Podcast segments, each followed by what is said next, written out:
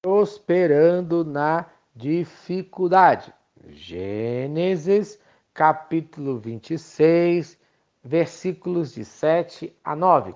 Quando os homens do lugar lhe perguntaram sobre a sua mulher, ele disse: Ela é minha irmã. Teve medo de dizer que era sua mulher, pois pensou: os homens deste lugar podem matar-me por causa de Rebeca, por ser ela tão bonita. Isaac estava em Gerar, já fazia muito tempo.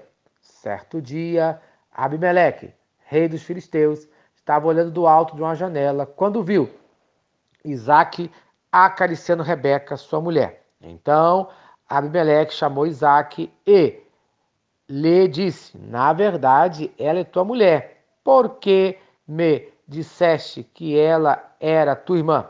Isaac respondeu: Porque pensei que eu poderia ser morto por causa dela. Amém. Nós vimos que para prosperar diante da dificuldade é preciso voltar para as promessas da palavra de Deus, conforme fala o versículo 3. Hoje nós veremos que para prosperar diante de uma dificuldade é preciso saber enfrentar a tentação. O versículo número 7 fala: E perguntando-lhe os varões daquele lugar acerca de sua mulher, disse: É minha irmã. Muito cuidado com a tentação da mentira. Isaac caiu na mesma tentação que seu pai Abraão. Tal pai, tal filho, conforme fala Gênesis capítulo 12, versículo 13. Dize, peço-te, que és minha irmã, para que me vá bem por tua causa e que viva a minha alma por amor a ti. Amém. Toda essa tentação causada pelo medo, tanto de morrer. Temos que avaliar a nossa vida para ver se não estamos cometendo os mesmos erros de nossos pais.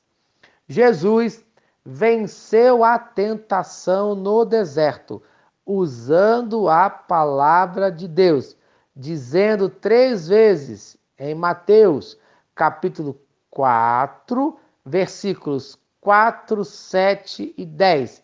Está escrito, está escrito, está escrito. E você, que palavra usa para se defender?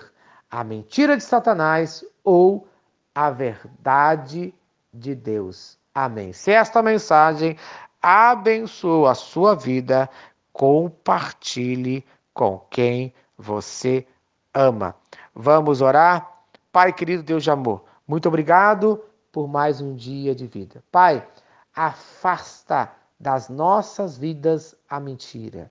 Que a verdade esteja na vida de cada um de nós, no nome de Jesus. Amém e amém.